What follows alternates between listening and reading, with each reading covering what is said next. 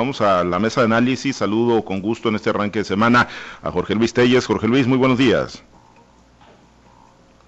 Buenos días a Francisco Chiquete. Gracias, eh, gracias Jorge Luis. Eh, te saludo con... Pues mi felicitación para todas las madres. Gracias, gracias eh, Jorge Luis. Eh, saludo, eh, saludo, bueno, vamos a contactar ahorita en unos momentos también a eh, Francisco Chiquete y a Osvaldo Villaseñor Pacheco, ¿no? Para, bueno, pues interactuar y por supuesto para compartir opiniones en, en, torno, para compartir opiniones en torno a los diferentes temas de la agenda política y pública. Y bueno, déjeme comentarle, ¿no? Está el tema que en medio del proceso electoral se pierde mucho, pero indudablemente, pues es una de las principales preocupaciones del ciudadano común y corriente, del ciudadano de a pie que ni siquiera termina por engancharse en los procesos electorales, en las campañas, que, a juicio de muchos pues no han terminado por prender. Pero bueno, lo que sí prende es la inconformidad por la carestía, por, el alto precio de muchos eh, productos eh, elementales, ¿no? Productos de la canasta básica, la inflación reportada por el INEGI eh, al cierre de la semana pasada, inflación acumulada en lo que va del año rebasa los, los seis puntos porcentuales, está en 6.08%, cuando, bueno, eh, estimaba eh, una inflación acumulada de 3 a 4%, el gobierno federal, la Secretaría de Hacienda, y en ese sentido, bueno, pues eh, hay, hay, un impacto provocado por el alto costo de los combustibles, obviamente también energéticos como el gas, productos de la canasta básica, el precio de la tortilla se empieza a ver presionado también por el alto precio de comercialización que tiene el maíz, y bueno, en general, pues lo vemos y lo observamos ¿no? Aunado al efecto económico que tuvo la pandemia del COVID-19, pues lo vemos, ¿no? Salarios que cada vez alcanzan para menos a las familias mexicanas y bueno, pues la inflación, aunque son temas que, que no gustan mucho que estén ahí en la agenda del gobierno, pues obviamente es, es, uno de los que está en la más alta prioridad de las necesidades de los mexicanos, Jorge Luis, pues ahí está la, la, famosa inflación, ¿no? Que bueno, pues genera esas presiones a la alza de los precios de la canasta básica de, de mayor consumo en nuestro país, Jorge Luis. Bueno, sí, buenos días. De nuevo, de nuevo felicito a todas las mamás y felicito a los que todavía tienen la dicha de tener su mamá, a las esposas de ustedes y, también los que ya son abuelos, a, las hijas de, de, ustedes, a todos los felicito, que tengan un, un, muy buen día. Pues has hecho una exposición bastante clara, Pablo César, de esto que está sucediendo. ¿Cuál es el origen? Bueno, pues el incremento a, a los combustibles. La verdad es que los precios de la gasolina se han disparado mucho en los últimos días, mucho más allá de lo que el presidente López Obrador quisiera. Y bueno, una muestra de que esto es eh, no es cuestión de, de, decisión del gobierno del Estado, del gobierno federal, sino que el precio de la gasolina se rige por fenómenos internacionales en los que la presidencia de la República es ajena, no puede intervenir, pero curiosamente cuando baja la gasolina, pues sí se atribuye esa, ese mérito, ¿no? Mm, hay que recordar que esto se rige por el precio internacional del petróleo, que se rige por la paridad peso-dólar y otros factores que están ajenos al gobierno. Pero repito, cuando por allá llega a bajar la gasolina, que sí ha bajado, y sí ha bajado a niveles este, pues satisfactorios, el gobierno es el primero que se cuelga la medalla. Cuando sube, bueno, pues el gobierno dice que, que, que es cosa externa, como lo es efectivamente. Ahí, ahí está el origen, ¿no? Y se espera más inflación, ¿por qué? Porque está impactando mucho el precio de la tortilla. Y bueno, pues eh, ¿quién no consume tortilla en este país? De hecho es el alimento básico junto con el frijol. Entonces lo más probable es que la inflación siga creciendo. En este momento pues ya vamos al 6.1%, que es eh, casi el doble ¿no? de lo que se tenía programado. Y esto pues ya impacta también a las políticas del Banco de México, que se verá frenado en su intención de de incrementar las tasas de interés, no puede hacer ningún movimiento en tanto no se controle la inflación. Sobre la pregunta que hacías, la observación que nos hiciste antes de empezar el noticiero, Pablo César, de cómo, cómo impactaría esto en el fenómeno, en el fenómeno, en el proceso electoral, pues eh, tendrá un impacto, pero no, no creo que sea este, que sea de mucha relevancia, porque curiosamente hay mucha gente que pues que no entienden, ¿no? Que, que, el PRI ya no está gobernando a nivel federal, que es otro partido, y sigue dando el voto de castigo al PRI, estimulado quizás por las eh, frecuentes mañanas del presidente López Obrador, en el sentido de que todo culpa a las administraciones pasadas. ya no es como antes, eh, eso era antes, ya no somos iguales, en fin, toda esta narrativa del presidente López Obrador mañana tras mañanera, y bueno, pues la gente como que no está muy consciente de que hay un cambio de gobierno, de que si se da el voto de castigo tendrá que ser el partido del gobierno, no los partidos que están ahora en la línea opositora. ¿Por qué? Porque, eh, porque si bien eh, al principio, cuando un presidente, cuando un gobernador entra, lo más fácil es echar la culpa a todo el que está, a todo el que ya se fue. Pues ya cuando han pasado varios años, en este caso ya vamos para dos años y medio, eh, empezando, va a empezar el, tercer año a partir del primero de diciembre, pues como que ya no, como que ya no es justo, ¿no? Que se esté culpando a los demás y es necesario que el gobierno emprenda también un plan para frenar la inflación. Si no frena la inflación, pues esto a salir de control y vamos a llegar a niveles como en años mucho más mucho más idos en los que teníamos una inflación galopante, cuyas cifras ni, siquiera mencionar porque las generaciones nuevas van a decir cómo es posible que hayan vivido en aquellos niveles inflacionarios de, de tres, de tres dígitos superiores al 100%. Y bueno, pues así están las cosas. ¿Que impacta en las elecciones? Pues no, no creo que impacte mucho, ¿no? Em, pero pues vamos a ver, la reacción del electorado es impredecible. Vamos a ver, vamos a ver, estar muy pendientes. Bien, eh, Chiquete, te saludo con gusto, muy buenos días, excelente inicio de semana, eh, pues platicando, ¿no?, del tema de la inflación acumulada de más de seis puntos porcentuales, eh, pues si va a incidir en el ánimo de los electores este proceso electoral y obviamente pues lo que, lo que afecta, ¿no?, y lo que incide en la cotidianidad de las familias eh, mexicanas, ¿no?, la carestía y el incremento de precios pues muy elementales de la canasta básica, Chiquete. Buenos días, yo creo que no va a incidir de manera importante por las mismas razones que explicaba eh, Jorge Luis, en realidad pues el país sigue moviéndose en torno a los rencores, a los odios ganados, merecidos y, exagerados que, ha provocado el presidente López Obrador en contra de toda la clase política anterior, todos los partidos políticos tradicionales. En realidad, en un país con un electorado más o menos informado, consciente, eso debería ser un, elemento de cambio del partido en el gobierno. ¿Por qué? Porque, bueno, la inflación es el elemento que más golpea no solamente al electorado común, sino sobre todo al electorado más pobre, porque le reduce de manera más importante su capacidad de compra. Pero no está ocurriendo en México. ¿Por qué? Es porque estamos acostumbrados a que la elección es contra contra un partido, no contra los resultados de un gobierno. Entonces, me parece que si las cosas van a, a continuar así, pues vamos a tener que esperar a que haya resultados más contundentes para que haya una reacción. En realidad, eh, esto viene a, contrarrestar o, a desmentir todas las aceleraciones del presidente, en el sentido de que inmediatamente después de llegar él al gobierno, iba a bajar la gasolina. Ahora dice que nunca lo prometió, pero por ahí andan circulando todos los videos donde en efecto él habla de que van a bajar la gasolina, incluso en algún momento da el precio hasta 10 pesos el litro como que estaban entonces en los Estados Unidos. Y, todas estas eh, variables macroeconómicas que el presidente creía que iba a comprobar solamente con su presencia en el gobierno se están disparando, están contradiciendo todo ese discurso tan optimista. Pero como dice Jorge Luis, la sociedad no ha despertado de ese, ese embrujo y entonces pues seguramente que no va a ser un, un elemento muy importante en, la hora, a la hora de decidir por quién votar. Creo que va a radicalizar a quienes más o menos ya están informados y ya tienen una idea de, de votar en contra de Moreno, pero no creo que vaya a generalizarse esta actitud entre toda la ciudadanía.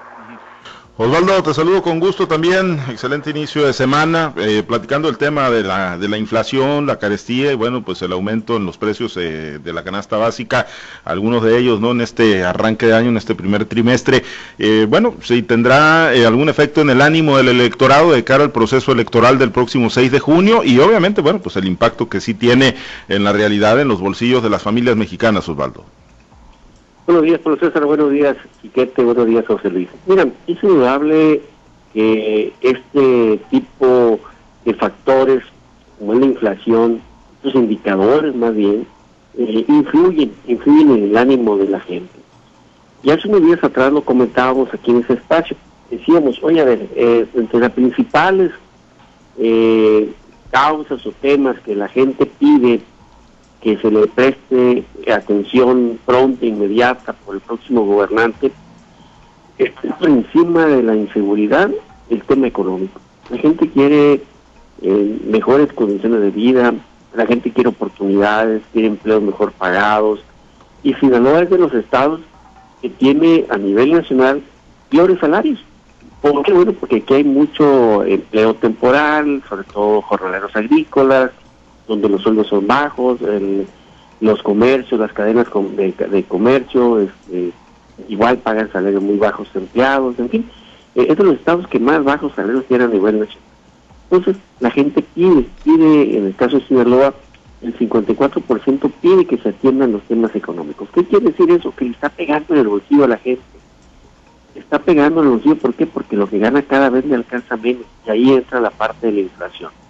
Ha subido el precio del huevo, ha subido el, precio del pollo, ha subido el precio de los frijoles, ha subido eh, el 84 eh, productos han tenido precios eh, aumentados en los, últimos días. Y eso te lleva a que la inflación de andar en el 3% hoy esté al doble ya, el 6%. Entonces, claro que le pega en el bolsillo, claro que le pega en el estado de ánimo a la gente. El gran problema, y coincido mucho con Jorge Luis, con Chiquete, es hacia dónde, hacia dónde vas a canalizar esa inconformidad que te puede ocasionar que hoy vayas a comprar un kilo de pollo y resulta que ya te cuesta más caro, o a comprar un kilo de tortillas y te cuesta más caro, o comprar un kilo de huevo y te cuesta más caro. ¿Hacia dónde lo vas a canalizar esa inconformidad?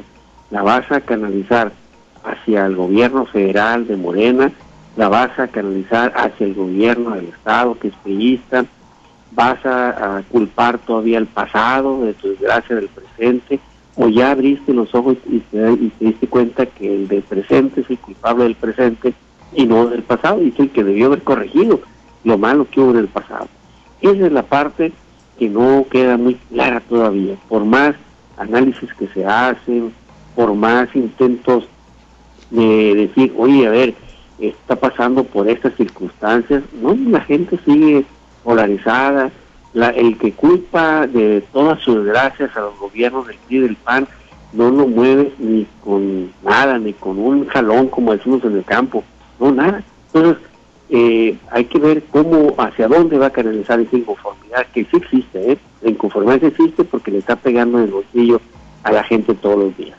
Sí, innegablemente, ¿no? Y pues eh, ahí pues eh, basta con pagar eh, los recibos de la luz en un estado como Sinaloa, donde los consumos pues son muy altos y las tarifas pues ni qué decir, basta con comprar el gas, ¿no? El cilindro de gas casi 700 pesos o ir a cargar combustible a 21, 22 pesos el litro. Bueno, pues ahí está. Y, bueno, pues muy posiblemente la tortilla también subiendo próximamente, ¿no? Con los muy buenos precios, que eso tendrá un efecto doble en el estado de Sinaloa. Si bien puede aumentar el precio de la tortilla, pues también habrá una derrama económica derivada de los muy buenos precios de comercialización que están encontrando los productores de maíz. Y bueno, el otro, el otro tema, Jorge Luis, hoy pues ya iniciamos semana en semáforo verde, finalmente logró transitar Sinaloa hacia el semáforo verde, el semáforo epidemiológico nacional que diseñan y que acreditan en el gobierno federal y que bueno, pues le costó trabajo a Sinaloa, estuvo ahí durante mucho tiempo en amarillo, estuvo en naranja, pero bueno, pues ya mm, eh, transita hacia pues el que se supone es eh, a la que se supone es la etapa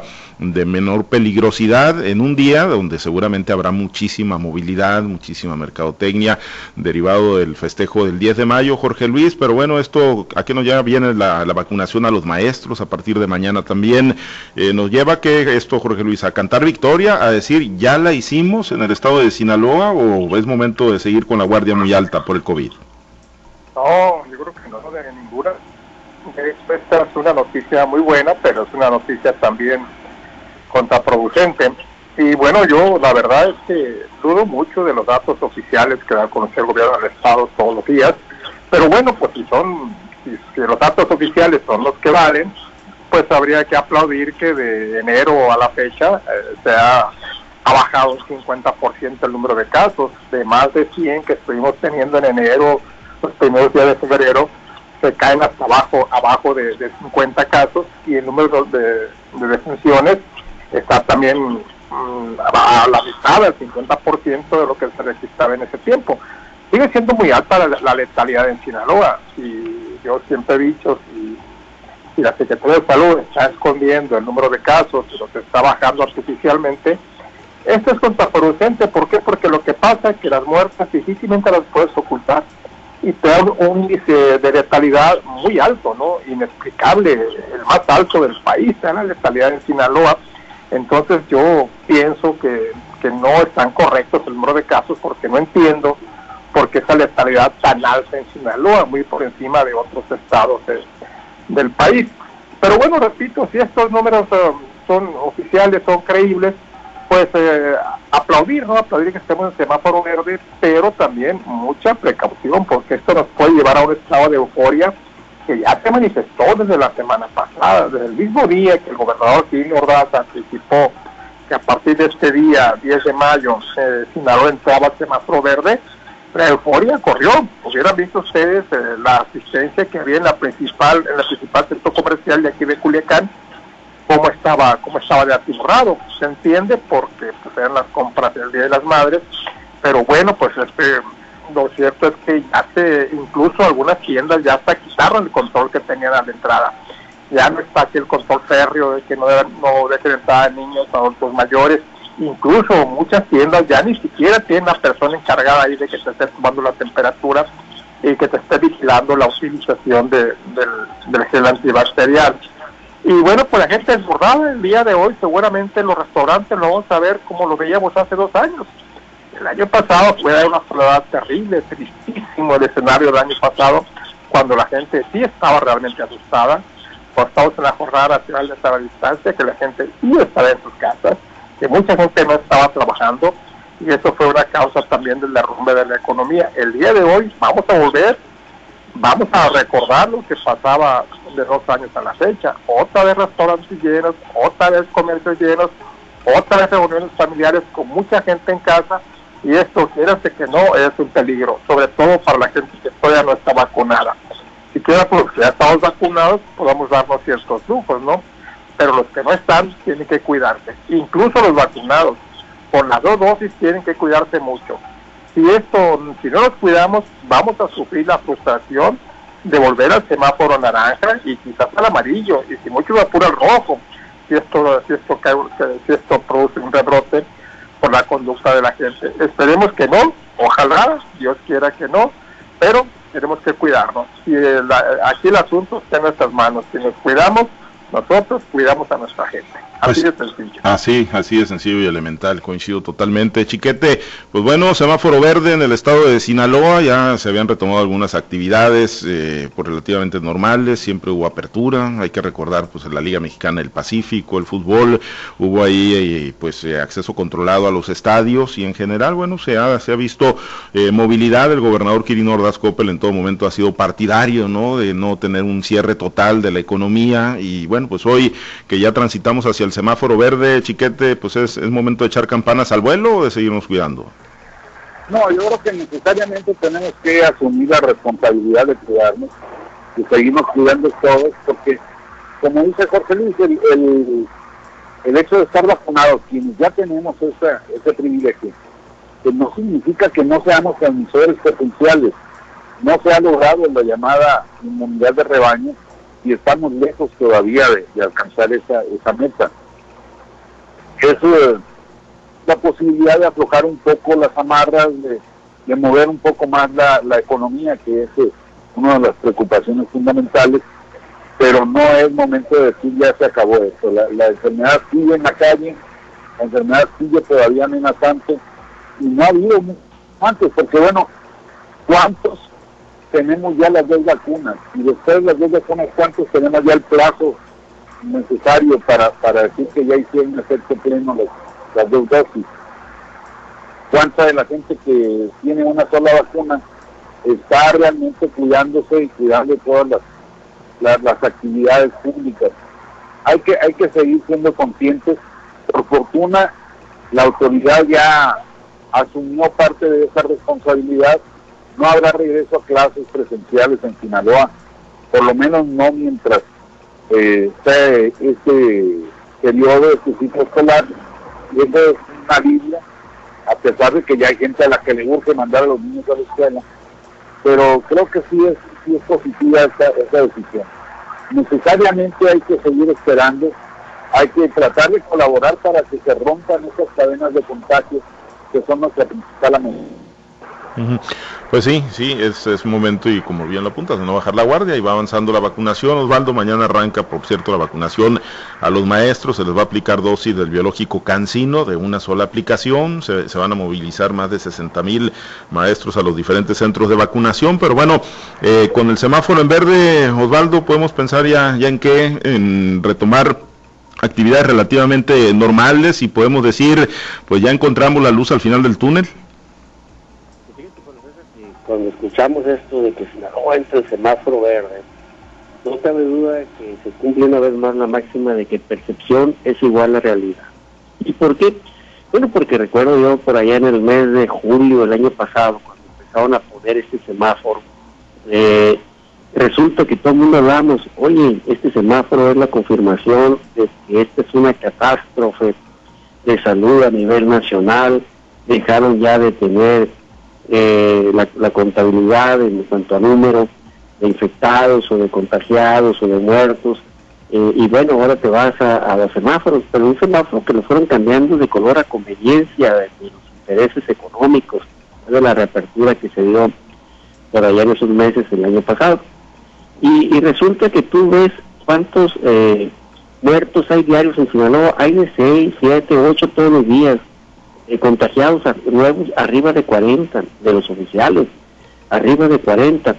Y de repente te dicen, oye, entraste semáforo verde. Ah, carajo, pues entonces, eh, ¿cómo está la, circunstancia en Porque el semáforo verde implica en la percepción de la gente, no en los eh, cómo tienen decidido los colores de las autoridades de salud, sino la percepción de la gente, es que ya estamos del otro lado, en que ya se acabó el coronavirus y no, todavía hay, todos los días, revisen ahí las, estadísticas oficiales y la Secretaría de Salud Estatal, y todos los días, ayer hubo ocho muertos, antier hubo siete, antier este, otros seis, y no baja de, de, ese promedio de, muertes asesinados por coronavirus. O sea, se siguen presentando todavía muertes y hay contagios todavía en el caso de Sinaloa. Que hay, que han bajado, sí han bajado, pero en, meses atrás, antes del, de lo que era el semáforo, que hubiera 40 contagios, ya estábamos prácticamente al borde del pánico en Sinaloa. Y hoy con 40 contagios, 50 contagios diarios, decimos ya estamos en verde. Entonces esto juega en la percepción. Al final nos repitieron tanto lo del semáforo que terminamos tomando como la medida para determinar mentalmente si estamos bien o estamos mal y nos dicen estamos en verde, ah, pues ya, ya lo hicimos, ya, ya se acabó el coronavirus, cuando la verdad es que no es así. Pues sí, sí, la realidad es que pues nos han manejado tanta información y bueno, pues algún día tendremos el, dato exacto, ¿no? De pues cuáles cuáles son las estadísticas, los números reales, ha habido estudios, análisis, pero bueno, pues el gobierno se ha aferrado a, datos que supuestamente son oficiales y que contrastan mucho con, la realidad. Por lo pronto estamos en semáforo verde y coincido con los tres, pues no es momento todavía de bajar la guardia, mucho menos pues quienes todavía no recibimos la, la dosis y no estamos vacunados contra el COVID y que pues todavía parece que va esto para muy largo. Por lo pronto nos despedimos, Osvaldo. Excelente día. Muchas felicidades a todas las mamás de nueva cuenta. Gracias, Osvaldo. Excelente día. Felices a todas las mamás y a las mamás de cada una de sus familias. Gracias, eh, Jorge Luis. Excelente día. Muchas felicidades a todas las mamás también. Sí, buenos días. Decir únicamente está confirmada la presencia de Rubén Rocha al conversatorio de mañana. Se organiza un matutino con presencia estatal que van a estar presentes únicamente cuatro candidatos.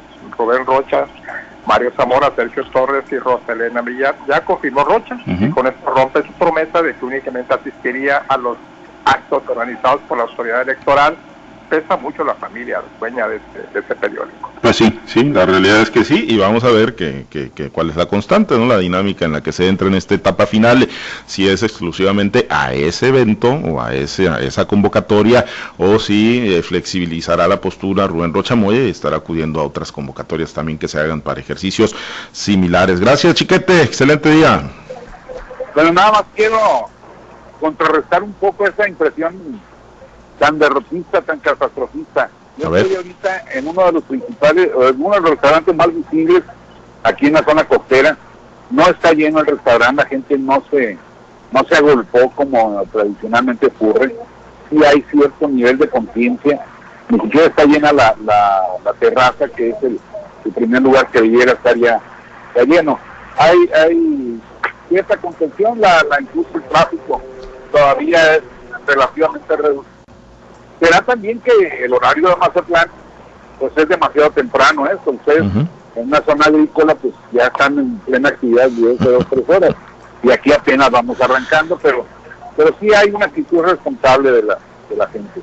Pues qué bueno, qué bueno. Eh, da gusto eh, escuchar que todavía el autocuidado está eh, por encima, ¿no? De pues las ganas de, de, querer festejar de las maneras, de las formas más tradicionales. Gracias, chiquete saludos eh, ahí a la familia y a todas las mamás de tu familia. Muchas gracias eh, a todos los compañeros eh, operadores en las diferentes plazas de Grupo Chávez Radio. De verdad, muchas, muchas felicidades. Hagan sentir especial a las mamás, quienes las tienen con vida todavía. Son el ser más preciado y más querido en esta tierra. Muchas, muchísimas felicidades.